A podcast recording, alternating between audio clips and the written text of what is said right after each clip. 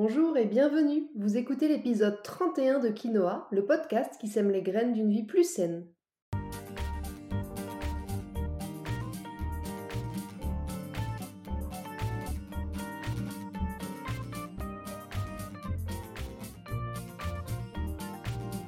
Je suis Julie Coignet, naturopathe et coach santé.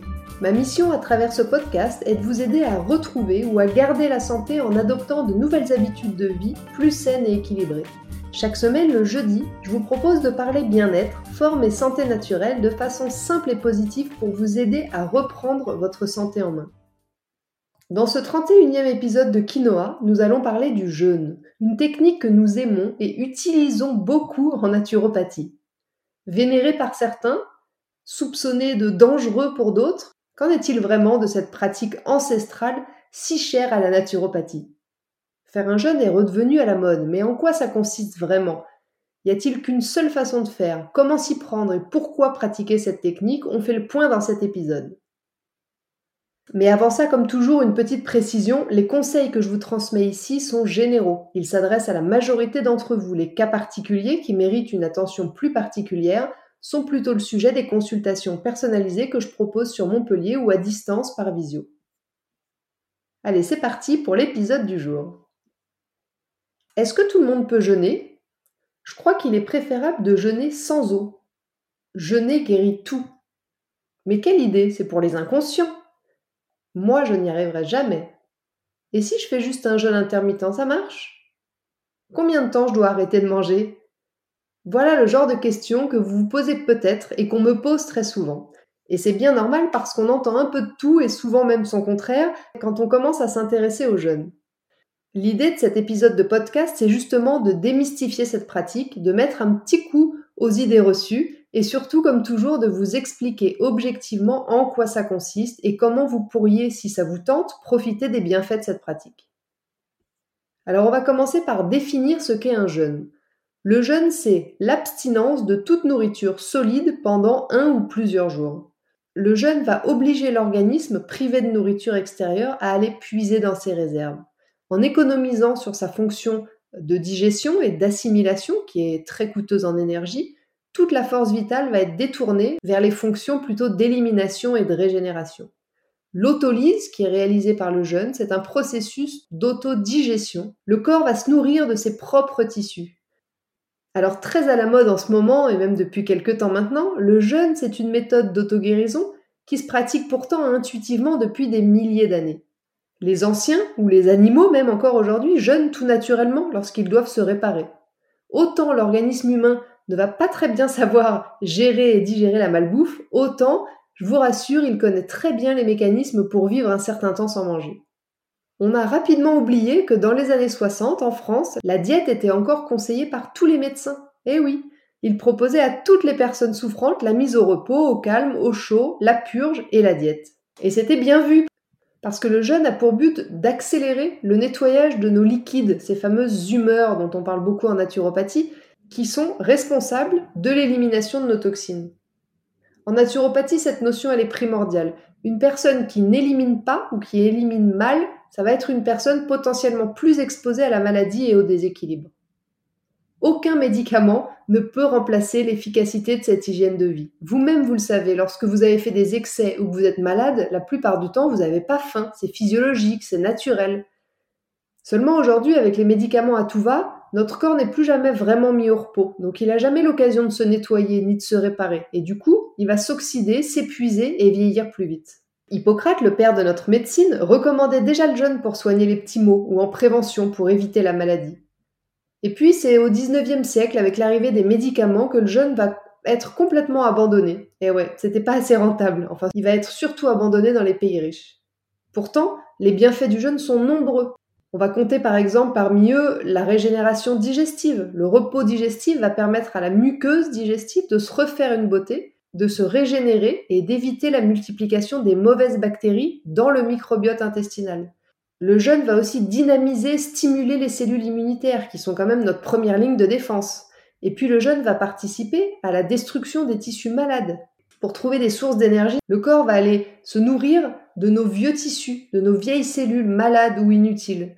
Et puis, le jeûne sert bien sûr aussi à la détoxification. L'autolyse dont on parlait un peu plus haut va permettre, en détruisant les tissus euh, graisseux, de libérer les toxines qui sont stockées en grande partie à l'intérieur du gras.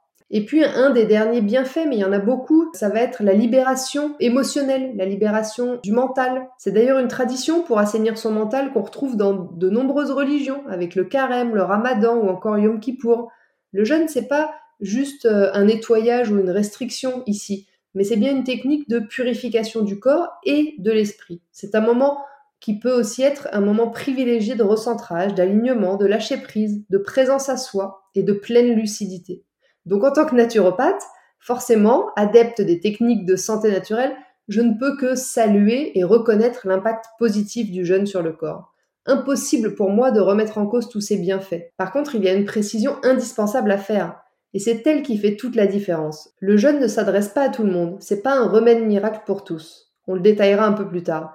Donc ça, c'est la première chose à retenir ici. Oui, le jeûne a de multiples bienfaits qui sont d'après moi non discutables, et non, il n'est pas le remède miracle pour tout le monde. Alors comment ça marche le jeûne? En fait, c'est assez logique. Pour prévenir ou soulager les maladies, il faut rechercher la pureté de l'organisme, et pour ça, il faut éliminer ce qui l'encrasse. À l'époque, l'alimentation, elle apportait peu de sucre rapide. Du coup, l'organisme fabriquait son énergie à partir des graisses qu'on stockait. Et comme les graisses étaient consommées en quantité raisonnable et l'activité physique plutôt quotidienne, il n'y avait pas d'accumulation de vieilles graisses. Aujourd'hui, c'est un peu différent. Le sucre est consommé en grande quantité et il est devenu la source principale de notre énergie, bien plus facile à utiliser que les graisses. Du coup, notre alimentation très riche et notre sédentarité nous empêchent aujourd'hui de brûler correctement nos stocks de graisse. Donc ils vont s'entasser et ils vont s'oxyder. D'où l'importance de l'exercice physique, ça j'en ai déjà parlé plusieurs fois, et de pratiquer le jeûne de temps en temps pour éliminer nos déchets. Alors lorsqu'on euh, pratique un jeûne, il y a plusieurs étapes. Tout d'abord, pendant les six premières heures sans alimentation, le corps va puiser le glucose dont il a besoin pour fonctionner dans les derniers aliments qu'on vient d'ingérer.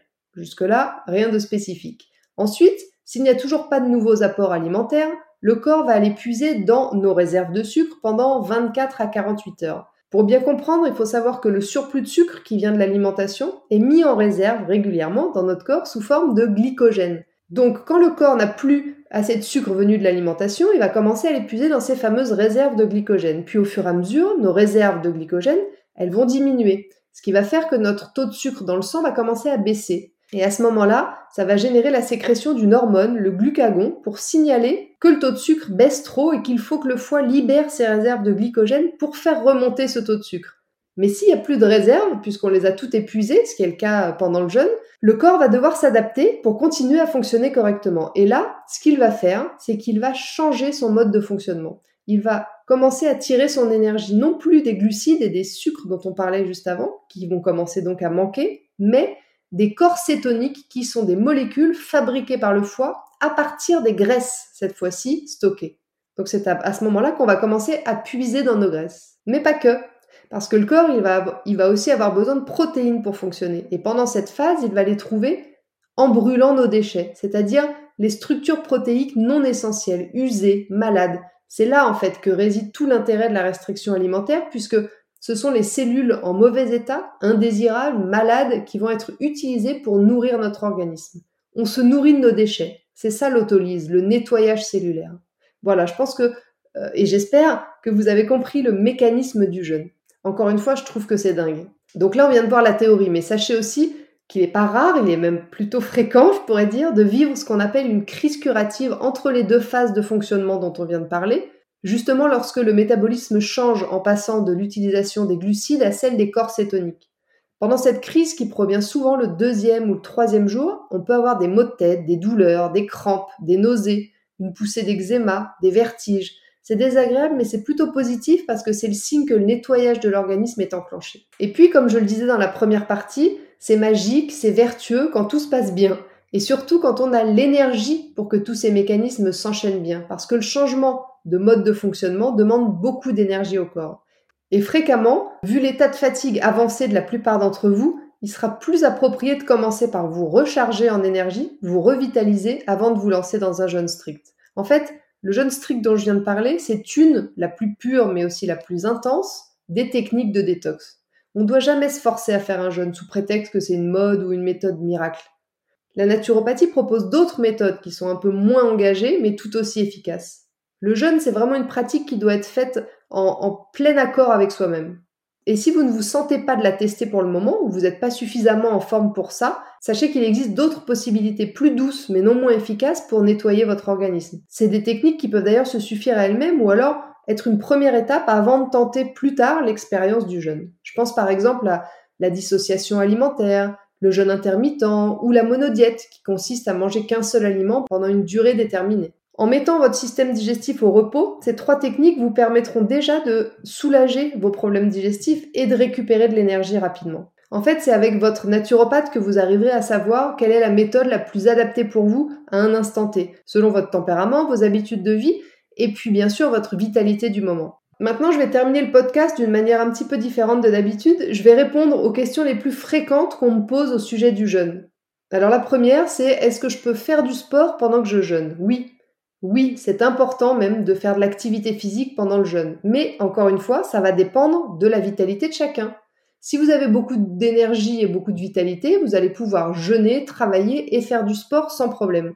Par contre, si votre énergie est plutôt moyenne, vous allez jeûner, mais vous aurez peut-être plus besoin de dormir pour vous régénérer, et donc vous ferez de l'activité physique modérément. Et enfin, si vous avez une vitalité plutôt faible, eh ben, je vous conseille de pas jeûner, parce que vous ne pourrez même pas entrer en jeûne, comme on dit. Le fait de ne pas manger risque de vous épuiser encore plus.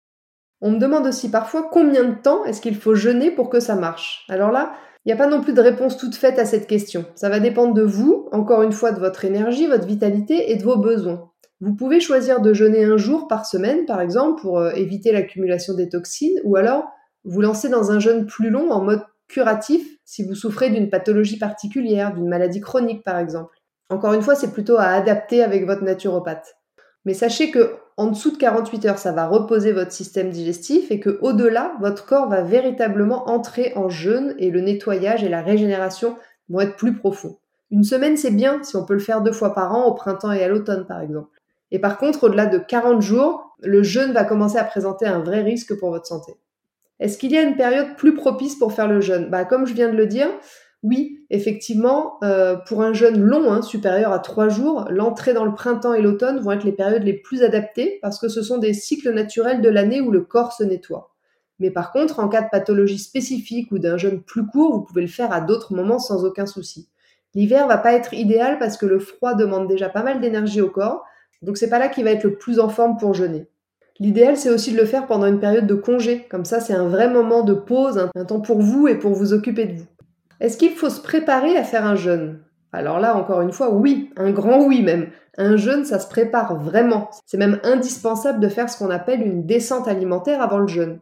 J'ai coutume de dire qu'elle doit durer aussi longtemps que le jeûne prévu. Donc c'est assez simple à, retenir. Si vous partez pour une semaine de jeûne, vous ferez une semaine de descente alimentaire pour préparer le terrain petit à petit. En fait, c'est essentiel pendant cette phase de diminuer l'alimentation encrassante pour arriver progressivement au dernier jour à une alimentation totalement hypotoxique, qui consiste en fait à réduire progressivement les produits animaux, les excitants, les sucres, les féculents, puis en dernier les légumes et les fruits. Vous pourrez également réaliser une purge la veille pour accompagner le nettoyage. J'en profite du coup pour vous dire aussi maintenant qu'il est tout aussi important de faire une belle remontée, une belle reprise alimentaire à la fin de votre jeûne à la fois pour optimiser les bienfaits et puis pour pas brutaliser votre corps. Vous ferez en gros la même chose que vous avez fait pour la descente, mais dans le sens inverse, en réintroduisant progressivement les aliments. Est-ce qu'il y a des dangers ou des contre-indications à pratiquer le jeûne?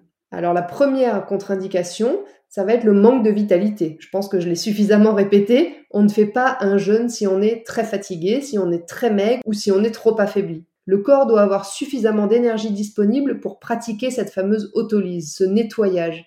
Et puis les organes émonctoires, nos portes de sortie, doivent aussi être en bon état pour procéder à l'élimination. Donc si vous souffrez d'une pathologie particulière, renseignez-vous bien avant de vous lancer. Si vous avez de l'hypotension, une insuffisance rénale, une maladie du foie, du diabète, une faiblesse cardiaque, un cancer, un ulcère, une hyperthyroïdie, si vous êtes enceinte ou que vous allaitez, vous éviterez bien sûr le jeûne strict et vous préférerez la monodiète. En cas de doute ou si vous projetez de faire plus de 3 jours de jeûne, je vous conseille vraiment de vous faire accompagner. Quelle est la différence entre un jeûne sec et un jeûne humide? Alors le jeûne humide va consister à n'ingurgiter que de l'eau fraîche en cas de soif et de l'eau tiède un peu salée si vous avez faim. Alors que pendant le jeûne sec, on ne mange rien, mais on ne boit rien non plus. Et il peut durer 3 jours maximum, encadré avec des phases avant et après de jeûne humide. Autre question qu'on me pose très souvent, est-ce que le jeûne est une solution pour maigrir? Alors d'une manière générale, c'est indéniable, un jeûne qui est bien mené va occasionner une perte de poids pendant sa pratique. En revanche, une partie de ce poids perdu pendant la cure va se reprendre automatiquement durant la phase de retour à une alimentation normale, même avec une bonne remontée alimentaire. C'est d'ailleurs un des marqueurs d'un jeûne bien mené et abouti. Donc le jeûne ne doit pas servir à perdre du poids. Jeûner, c'est pas une méthode d'amaigrissement. Par contre, ça peut être le déclencheur d'une nouvelle hygiène de vie plus saine. Qu'est-ce qu'il peut m'arriver comme désagrément pendant le jeûne?